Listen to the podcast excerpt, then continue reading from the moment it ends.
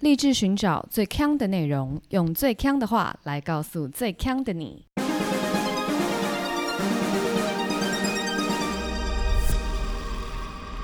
姐妹，强强强！嗨，大家好，我是 Megan。我是 Amber，Aloha， Oh my！我们今天又是现场录音了。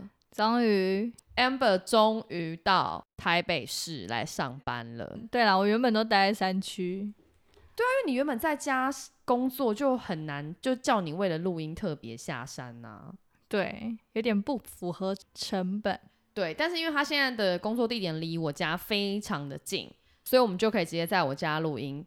就虽然就是看起来貌似十分钟的车程，总是会被他开成大概三十分钟。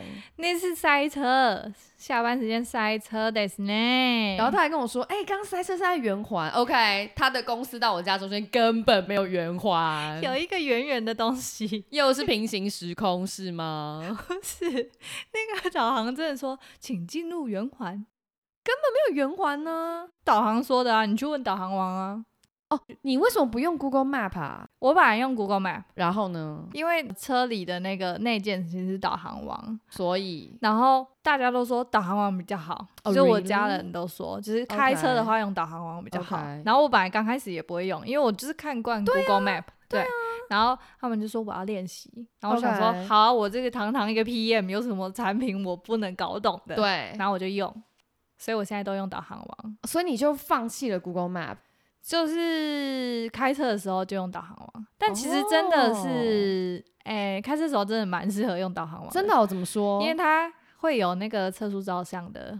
哦提醒啊，它就直接坐在那个界面上了。但你如果用 Google Map 的话，它是导航王在背景，它会跟你讲，可是你可能看不到那个剩五十公尺、三十是公尺这样子。因为上上礼拜 Amber 带我出去的时候，他那时候还是双模，就是他地图他看 Google Map，然后测速照相他看导航网，就没是错同时车子里面会有两个女生在暴露，然后还有音乐的声音，非。常混乱。而且那时候 Google Map 的声音比较小，对，所以它暴露的说前方右转，然后结果导航员说测速六十公 里，就非常混乱，就是真的是就是有点很难控制，很热闹，很热闹。对，整台车有很多很多个人，就整台车里可能只有坐两个人，但却会有三个人的、四个人的声音，这样子真的很忙。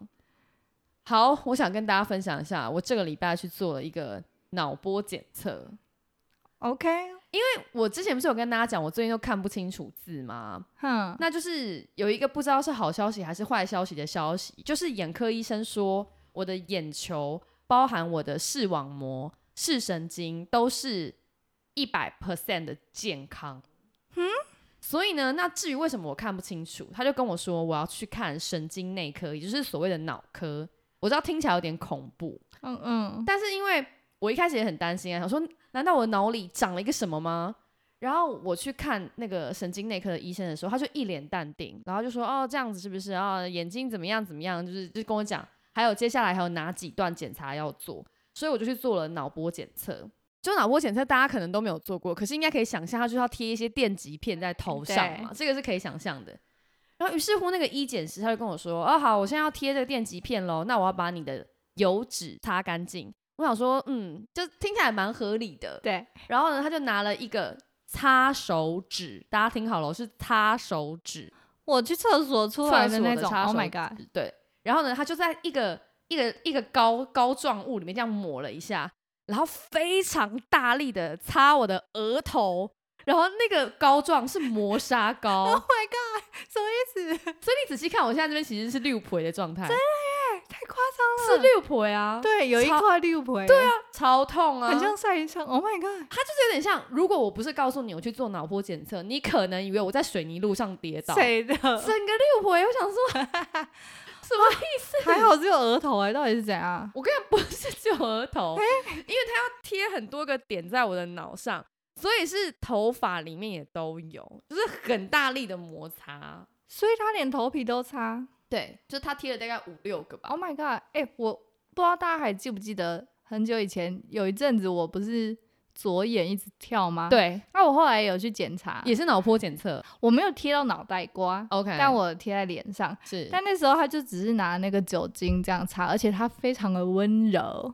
他就拿那个棉花这样子帮我擦干净，然后贴。你那是怎么搞的？我就是六婆啊，我就是六 婆。 而且大家现在看不到梅根，他认真，额头上有一个六陪，然后呢我也想跟大家分享那个检测。那检测呢，它就是叫我盯着一个类似西洋棋盘格的黑白格子，哼然后中间有个小红点，哼，然后叫我认真看，因为它可能要借由我在看的时候去侦测我的脑波。哦，然后但是不知道为什么，反正就侦测好像不是很顺利，然后他就一直跟我说。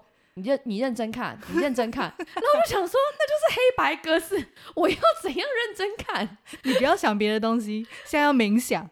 我就想说，我真的我不知道怎样叫做认真看跟不认真看，因为那就是一个黑白的格子。然后他把你当小朋友哎、我就想说， 你不要看旁边，眼睛转回来。我是真的很困惑哎、那最后有成功吗？他好像弄了蛮久才测出东西，但是因为他也不会帮我解读报告嘛，因为解读报告是医生的事情。嗯，所以他就是要等再回诊。但是我觉得整个是一个蛮奇妙的体验，就第一个先搞到六陪，然后被医检师骂说我没有认真看那个图，但我真的不知道什么是认真，到底要多认真，是斗鸡眼吗，还是怎么样？我真的不懂。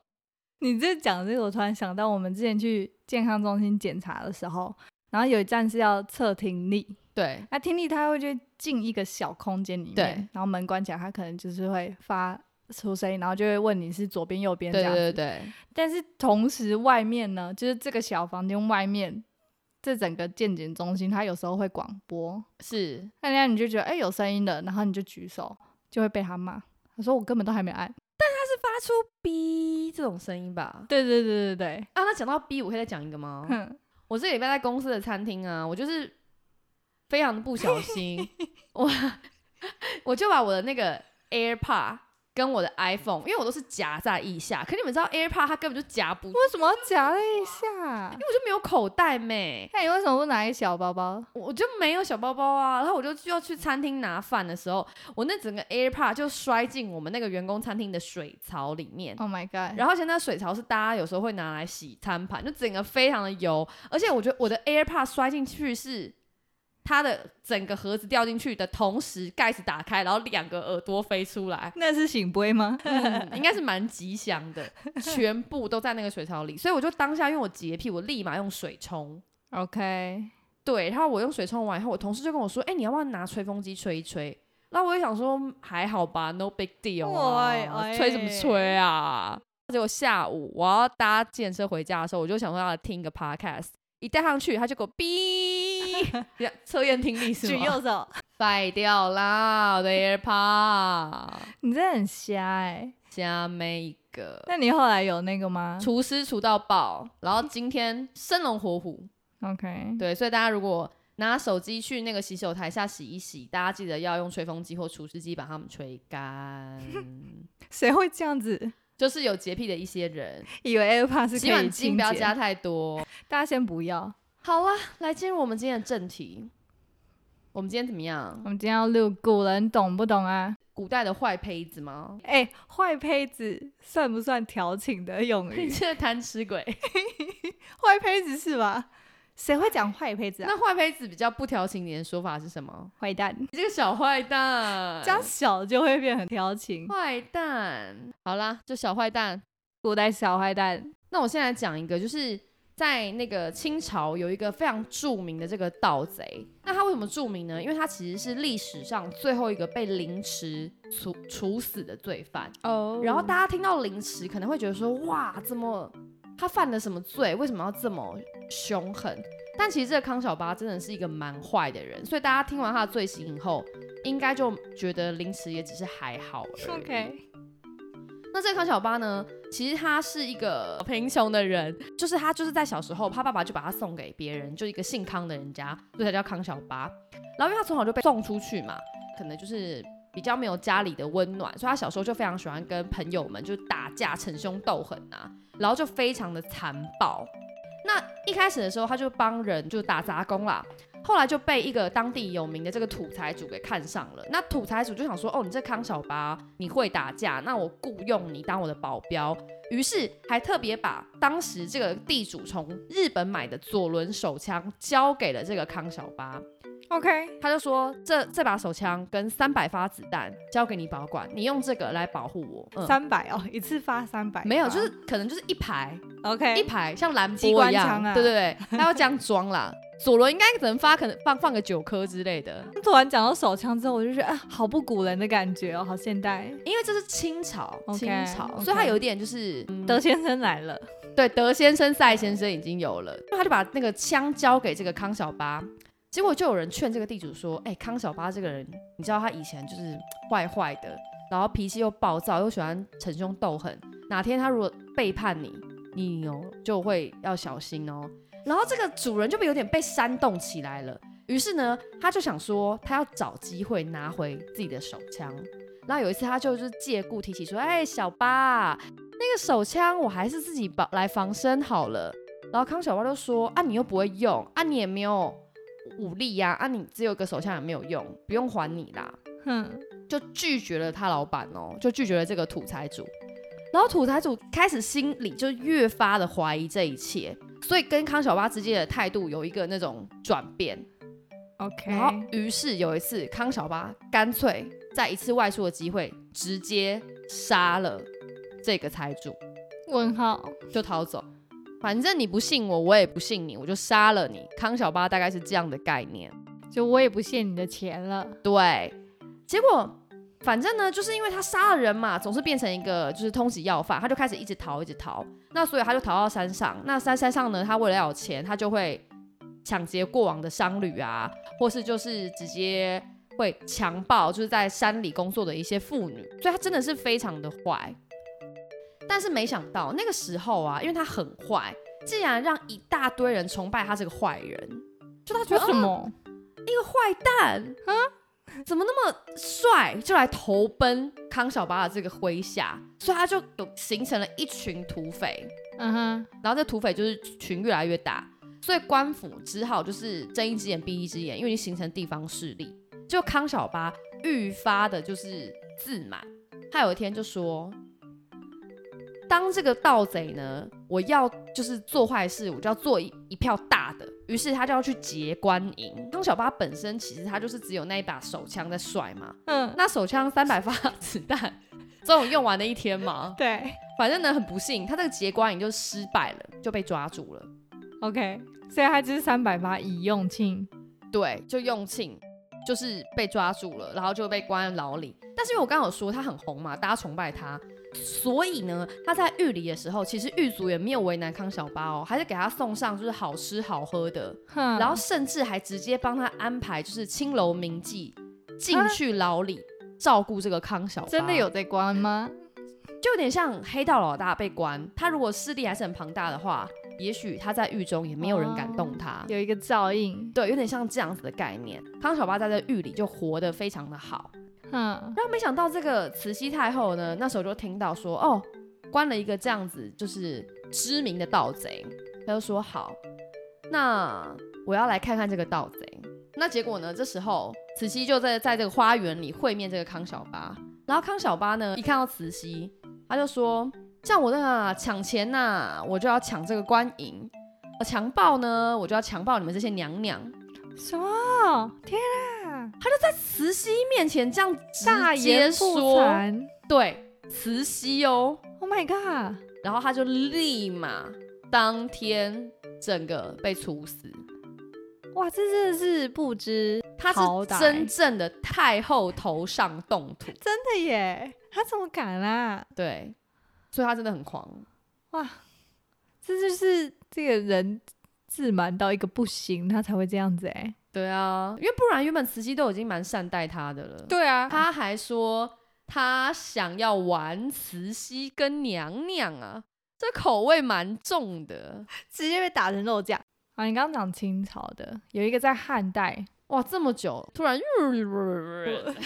古代真正的古代来了。没有手枪，没有手枪，汉武帝的时候，在那个时代呢，也有一个在江湖上面的老大，那这个人叫郭解， OK，不是那个姐姐的姐哦，是解答的解。谁会认为是郭郭姐姐的姐 啊？我不知道啊，是郭哥郭姐这郭样，哥郭姐是不我是？怕大家误会。不是，是很解嗨的啊解。对，他是一位男性，那他也是地方势力非常大的那一种。他这个人长得很矮，对， 干嘛？为什么要做一些就是外貌的批评啊不？是，我是在形塑他的轮廓，在大家的 OK，OK 脑海里。对，他就是长得矮矮小小的。 OK，OK，OK 这样子我们如果通常看到这样子，就会觉得，哎、有什么好怕的，对不对？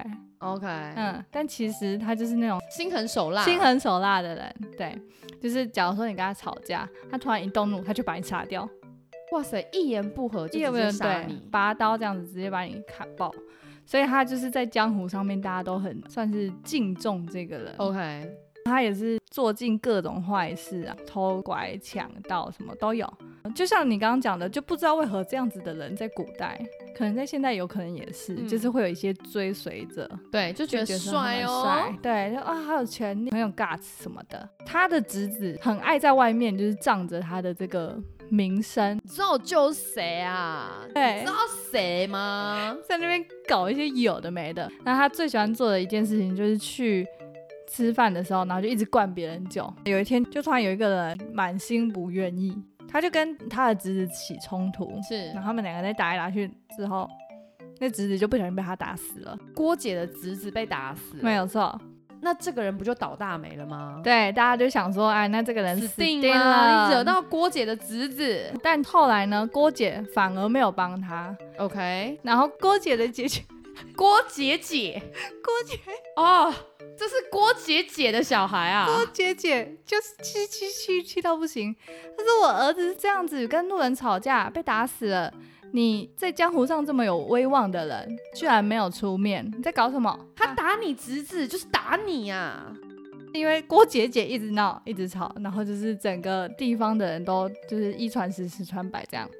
郭姐姐她不是一直闹吗？对， 这边我还知道一个小插曲，怎么样？就是郭姐姐就是闹到就是郭姐就完全不想处理嘛，郭姐姐就把她儿子的尸体丢到大路边，然后就要用这个来羞辱郭姐，因为大家看到那个尸体在路边就会说啊，这个就是那个谁谁谁啊，这就是那个谁谁谁哦姐的侄子啊对啊对啊。啊，被路人打死呢所以郭姐姐也是一个很狠的人欸呢、她嗯为了要迫使郭姐行动，她把她儿子弃尸在外面，这什么意思啊？是超文好的，对啊，而且他本来 是想要帮儿子报仇，对，可是他把他他的遗体丢在大马路上，对， 他先曝尸野外，只是为了要去报仇，所以他其实只是想报仇，他并不想 RIP，你懂吗？真的耶！他不想 RIP 啊，啊 他根本不管他儿子的。对 Racing Revenge，对，Avengers 啊，反正郭姐也是不领情。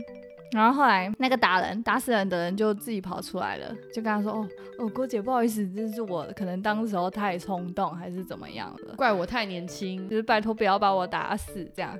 结果郭姐就跟他说：“哦，没有，其实是我侄子的错，因为是他自己要灌你酒的，所以该死的是他，不是你。”就因为这件事之后呢，就更多人去追随郭姐了。觉得是一个是非分明的坏蛋。对，那汉朝的开国是这个刘邦吗？没错，那大家应该都知道刘邦也是一个流氓吧？那我现在来分享一个，就我查到我觉得刘邦蛮无赖的一个事情。 OK，那其实当年刘邦就是一个地方的一个草莽这样子。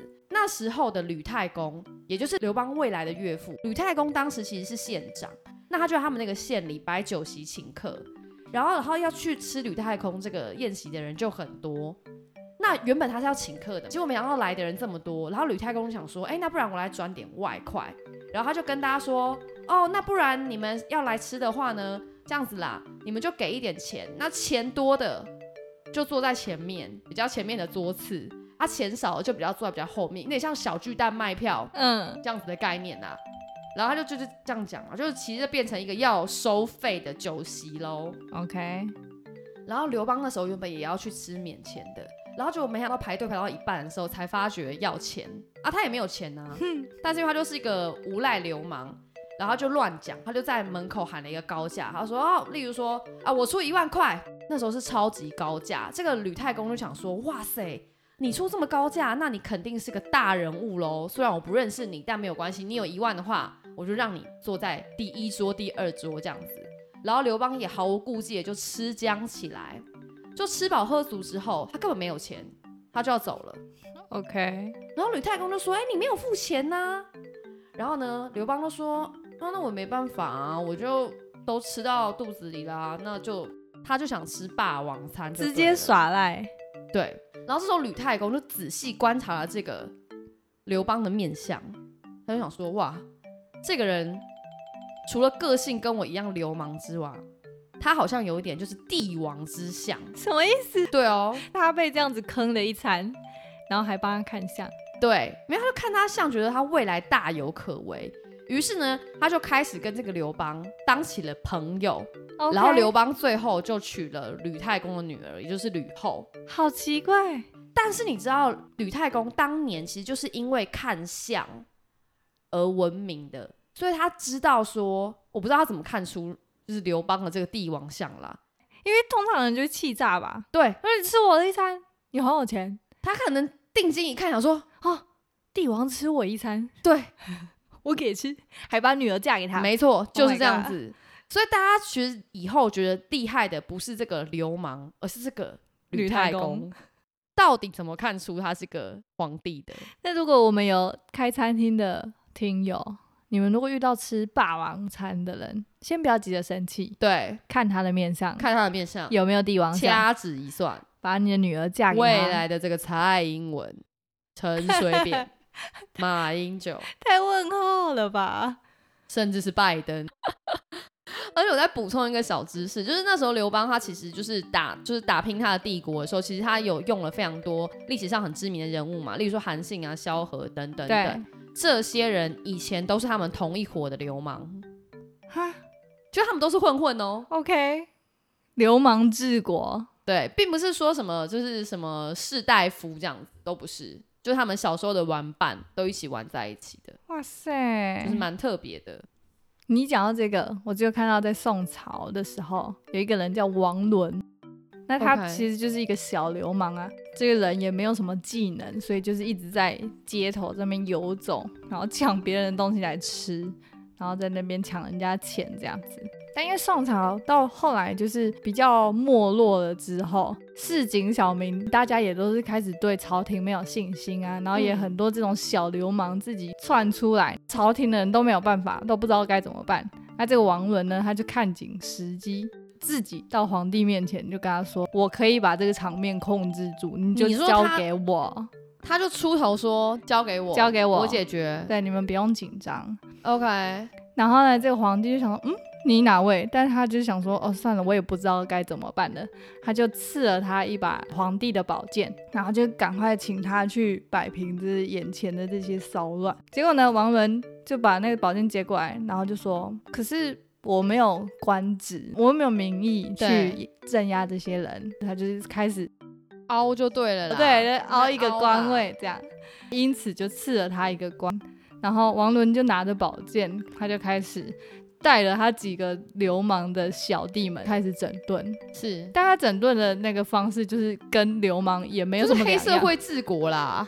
对，就是黑吃黑这样子。国情安定了之后，这个皇帝就想说，啊，可是这个人他是一个流 氓，对，不知道该拿他怎么办，所以他本来就想要，就是再用一些名义就把他的这个官衔要回来。士兵权对，结果王伦就是不不给，不爽。对，，他就想说，哎、我有功在身，你怎么可以是这样皇帝这样子也是有点过河拆桥吧？皇帝可能就觉得你的势力变大了，然后又威胁了。对对对，就很怕自己也会被王伦怎么样。反正后来皇帝也没有辙，就是因为他也不敢动王伦。对然后王伦就这样一生就过着他的这个宦官生活。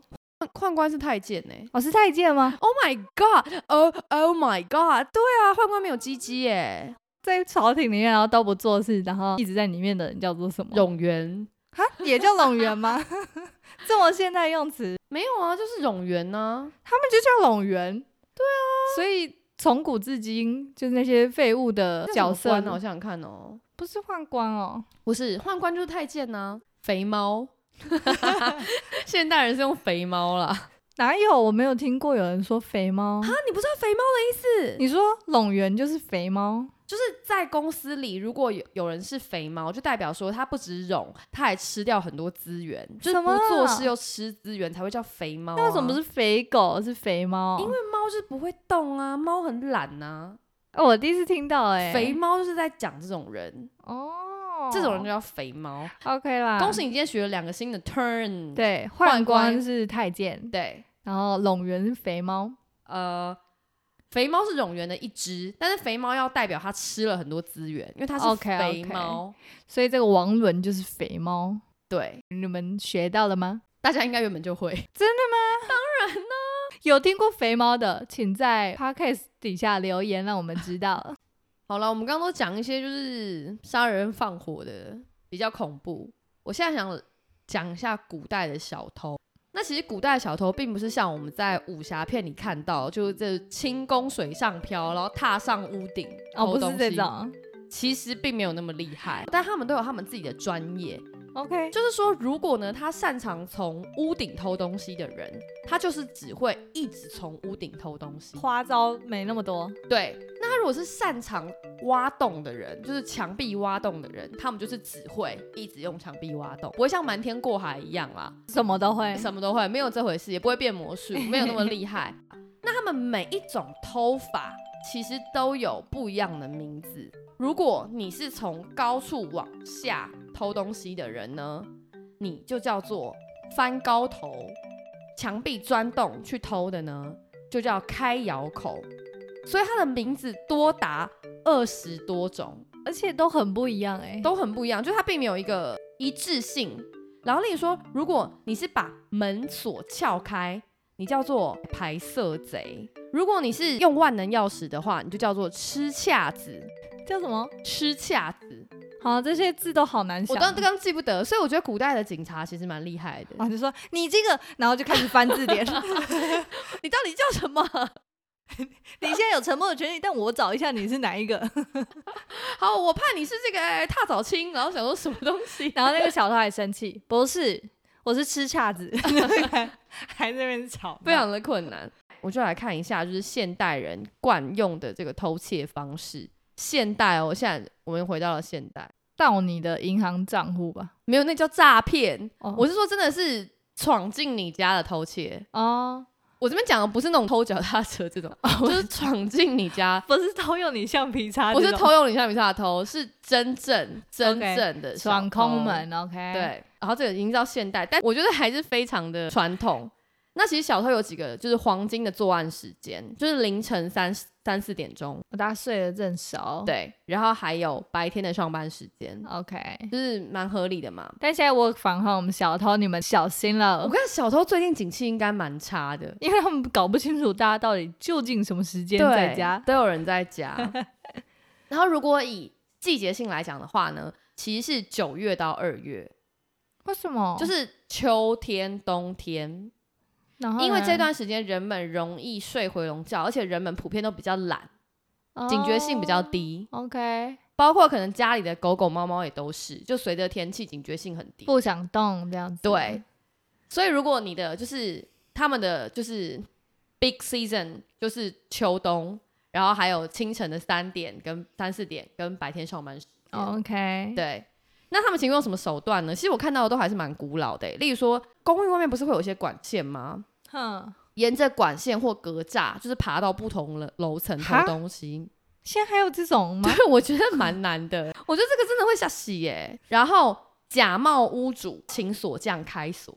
哎、我不知道锁匠要怎么去 double check 这件事情、欸没有办、法啊，这样锁匠好倒霉哦。真的，我就有看到有一则新闻是失智的妇人，就以为这是他家，但他没有带钥匙，然后就请了锁匠来帮开门。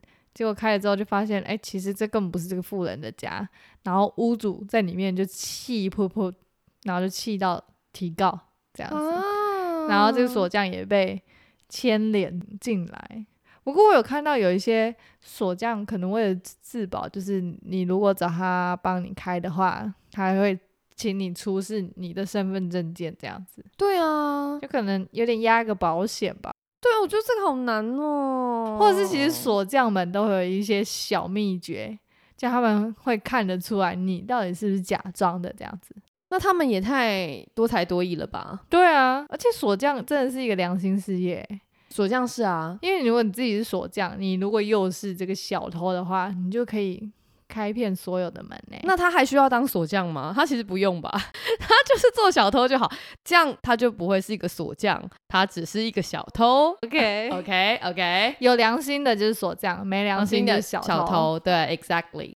好，那我还有看到一个常用的手法呢，这个也是我觉得现代应该还有持续在使用的，就是花言巧语骗你开门。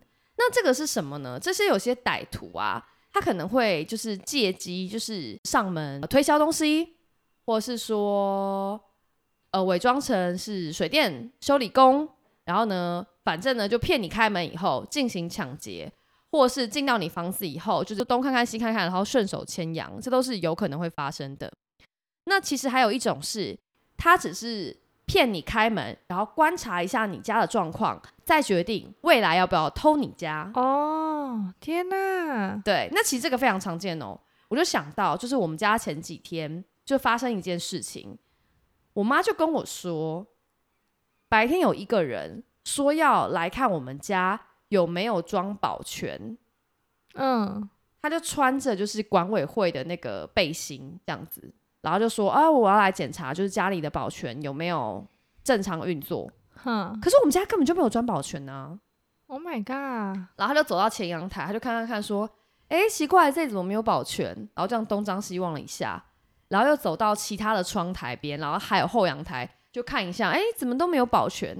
然后就这样就是晃摇头晃脑，再看了一下，然后我妈就还说：“哦，对啊，本来就没有啊，一直都没有啊。”就这样，你然后妈妈让他进去了，哦对对对，因为他就是穿着那个那个那个什么啊社区管理的背心嘛，我妈就让他进去啦。然后事后我就越想越不对，我想说，为你什么谁呀你谁啊？就是如果你是主管单位，你怎么会不知道社区有没有装呢？对，那社区根本就没有装啊！好恐怖哦！但我就觉得这一切都不合理。后来有目前是没有还没有任何憾事发生啦，但我觉得这个就是蛮怪的。好恐怖。不过你们家是住社区吧？，对，那应该可以去跟那个警卫室说求吧。证对不对？对啊，就是也不用求证，但至少跟他说有一个这样子的人，以这样子的名义来进我们家，所以要请他注意一下。有可能坐在柜台的时候，啊，你说我 就真的他是说啊我上次啊，你忘记我 了，搞不好真的是，依妈妈的腔程度有可能是哎、但我觉得听起来真的很可怕哎、因为你刚才讲的时候，我就突然想起我之前看一个卡通，嗯，然后就是一样的剧情。你是说那个大野狼手涂手插进面粉里，然后去伸跟小羊儿说，就是小羊儿乖 乖把什么门儿开开，你说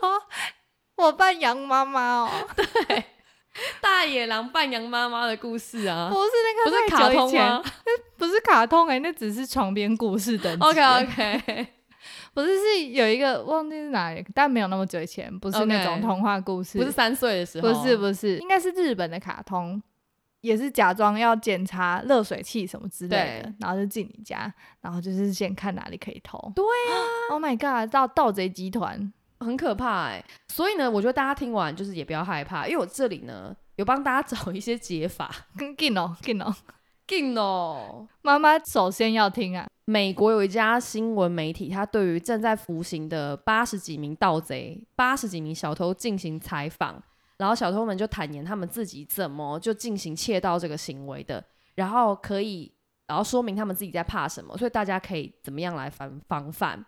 大部分的小偷都说呢，他们一般其实会柿子挑软的吃，所以呢，如果你家里的锁看起来很破烂，他会先偷你，因为他们会习惯先破坏锁，而不是先打破玻璃，因为一旦打破玻璃可能会引起骚动，哦所以他们会宁可可去做最简单的事情，就是哼开锁。所以如果你的锁看起来很简单，他就先偷你，如果是一个喇叭锁的话，先偷，偷我直接爆拿十块就对打开了。然后他说，如果你家没有狗，先偷你；如果你家没有装摄影机，先偷你。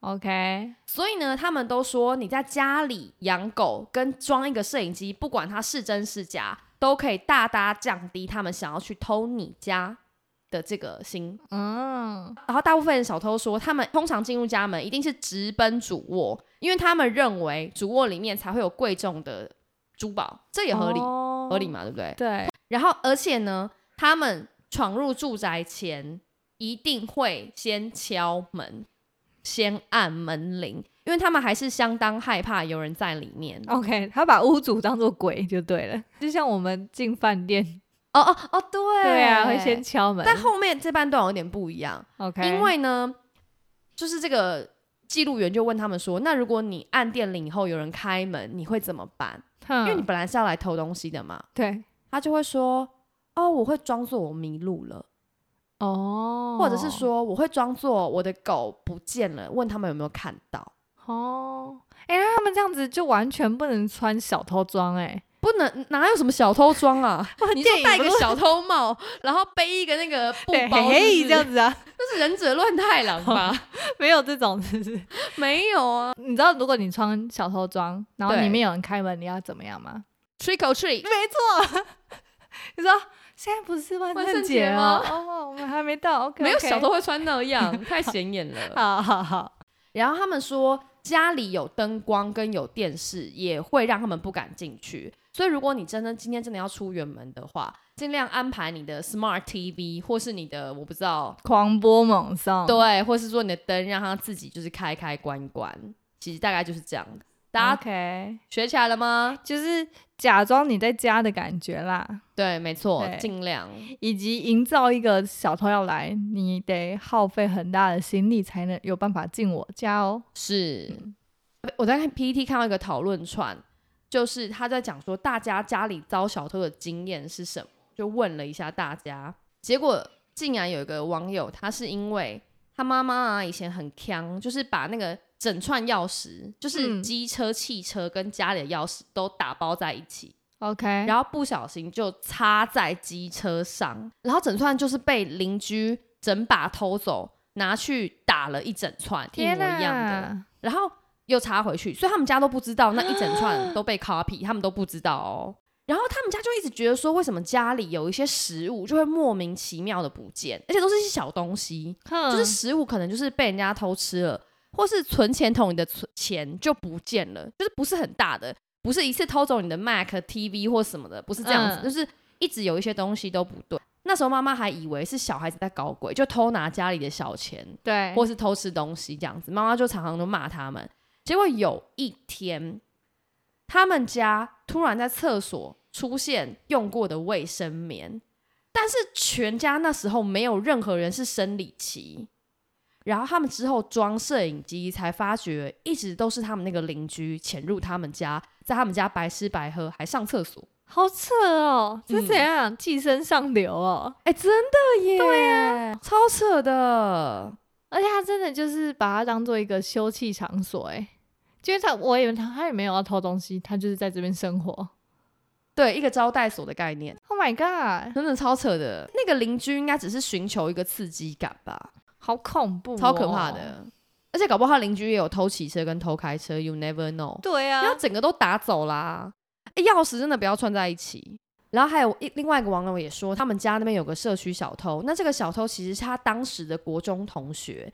然后有一天呢，他翻进他们家，准备要把车偷走的时候，就车库里的车偷走的时候，哼，然后被他妈妈发现，然后这个国中同学还说：“哦，没有啦，我来找那个谁谁 谁。”然后这种就，然后那个袁坡就说他跟这个人根本就完全不熟，那他妈妈也没有，可是因为你也没有证据啊。如果他真的是说他要来找袁坡的话，你也不能说他一定是骗人的啊、怎么办？这些故事就叫我们不要跟邻居太好， Oh my god，这些故事都太悲伤了，是不是？或者保保持一个礼尚往来。各种惊悚故事，真的耶，好了，那我来讲一个缓和一下大家的心情，那就跟这个邻居比较没有关系。哦， 我以为是要帮邻居敦亲睦邻的故对事，对不对是我们这集是在讲坏蛋。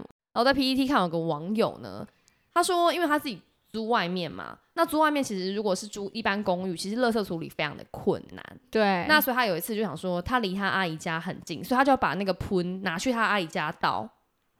然后他就用那个那个一个鱿鱼羹的袋子这样装，所以上面会印什么拉力说彰化鱿鱼羹、台北鱿鱼羹那种这样子，大桥头鱿鱼羹，他就装在里面。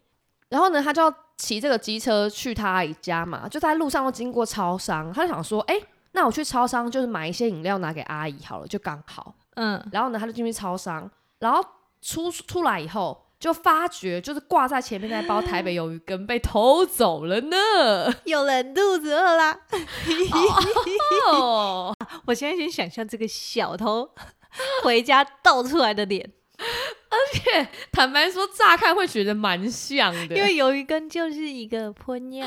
哇塞，他可能到处想说，哎、哎、其实咸豆浆， 啊还这样闻闻，还是觉得是咸豆浆这，个小偷还跟他的朋友说：“哎、以后不要买这家啦，这家好难吃哦。 超棒的。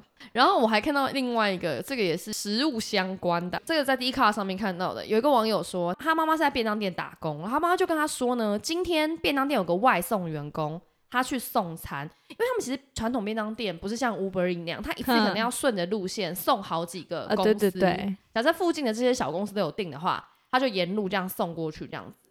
那他先送第一家，当然就把其他的便当就是放在这个摩托车的后面。哼，就没想到这个员工出来的时候，发觉这个保温盒里面的这个便当，所有便当都不见了， OK，就被小偷偷走了，就只能再赶快回去拿便当，然后再继续往下送，因为你订单还是要完成嘛。 对，就他们就回到他的便当店要拿便当的时候，然后就打电话去这些客户那边问，结果这些客户都有收到便当哦，什么？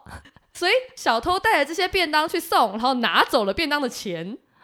哦，小偷不要便当，他要便当的钱。算是尽责啦，嗯，就是他做了一半的事啦。因为你要想，本来便当店它是亏两倍的钱，对，现在只亏一倍，就好像嗯，抢当外送员的小偷有有一点点良心的小偷。有点酷啦。可能小偷也怕那些公司的员工们恶招，他想说这样我影响太大了，我只想要偷便当店，没有，我觉得小偷至少有偷一个。送哎、说自己吃吗？哦对对对，他早上送四十个，里面他至少会拿一个，太停香一个起 来，停一两个，所以会有一家的一个员工没吃没有到，错，我觉得一定是客诉这样子。对， 因为我们常常都会有那个听友来跟我们聊天嘛，对，那因为聊天，他有时候他们都有时候是私讯我们，因为我们有时候就是太太懒，没有发文，所以大家也或是说大家也太害羞，也不会在那个公开文下面跟我们互动。没错。那我们我们两个就决定，其实要把有一些听友还蛮有趣的留言给念出来，跟大家分享。但因为他们私讯我们都是不公开的，所以呢，我们也就不念出他们的名字。除非你们要求啦，我们就会念。对，除非你们很要求我们要这个 reference 的话，我们就念。对，那我们现在先不公开。好，我们来念一个这个 D 网友的留言。那个这个 D 网友非常常跟我们聊天，然后他有时候提供我一些市集，我都会有点不知道是真的还假的。像上次有一次他提供我提供我们一个市集，我一直以为是真的， 你是说那个吗？对，先不要讲，先不要讲。但是 Emma 跟我说我很白痴，那根本就是假的。真的是假的？ 他就是在练小话的时候，Megan 就想说：“Oh my god，这太夸张了吧那我们上一集有讲到说，这个韩愈卡在山上进退维谷。那这个第一网友就跟我们分享他一个进退维谷的状况。他说呢，有一次他小学放学回家的时候，因为那天早上有下雨，但是放学的时候雨已经停了，所以他呢走路回家的路上呢，他那个雨伞就一直这样甩啊甩啊甩啊的。我这边做做一点那个 background，呃，就 backstory 的补充。这个第一网友呢，本身是一个蛮活泼，？”的一对，个孩子，所以呢，我想就是走在路上那个雨伞甩啊甩啊的，也蛮符合他的人物形俏象皮的感对， 觉，然后 呢，他就一直甩甩甩甩甩，不小心这个伞就给他甩了出去，他丢到二楼的一户人家的阳台上怎。么样？伞现在勾到了二楼，伞在二楼哦，OK。哎甩多大力？那他当下第一时间就觉得说啊，他想到了成龙的电影，所以他就决定乱按门铃，要进去那栋大楼。他就二三楼这样子按，然后最后呢，顺利的他就到了二楼跟三楼的中间，然后他就想要往下跳，那还蛮顺利，他也跳到了别人的阳台，哎好恐怖！哎、我觉得他这个真是很顺利，他应该已经就是谢主隆恩了，真的，因为他这个真的是有可能会摔断腿。当他跳到二楼阳台的时候，其实也是有一点小小的风险，因为就发觉那那户人家里面其实是有人，然后有人在客厅玩红白机，而且又有狗在叫，因为狗想说怎么从天而降一个人，狗也觉得 莫名其妙吧。这个到目前真的是成龙，真的还蛮成龙，然后就完全不敢动，躲在墙角，一直到主人觉得这狗很烦，把狗带走，然后他立马冲过去。把雨伞捡起来以后，再往一楼跳，什么？Oh my god！他真的是成龙哎、怎么回事？我真的是觉得什么意思啊而？且国小耶，而且他的他的困境其实是被狗困住，而不是跳的这件事情、欸。哎， 所以他三楼跳二楼，二楼跳一楼，他完全没小问蛋题，糕，小菜一碟。我跟你讲，这位 D 网友真的非常神 秘，他是不是平常有在跑酷？有可能。好啦，各位听友，如果你们有像 D 网友一样神秘的事件，欢迎你们来跟我们分享，我们就会把它念出对来。，我们现在在我们脑海里想象不到比这个更狂的。如果你们有，千万要让我们知道。是的。好啦，最后如果喜欢我们节目的话，记得订阅我们的频道，然后给我们五星留言，也可以到 Facebook 还有 Instagram 来找我们聊天。我是 Megan，我是 Amber，下周见，拜拜。啵啵。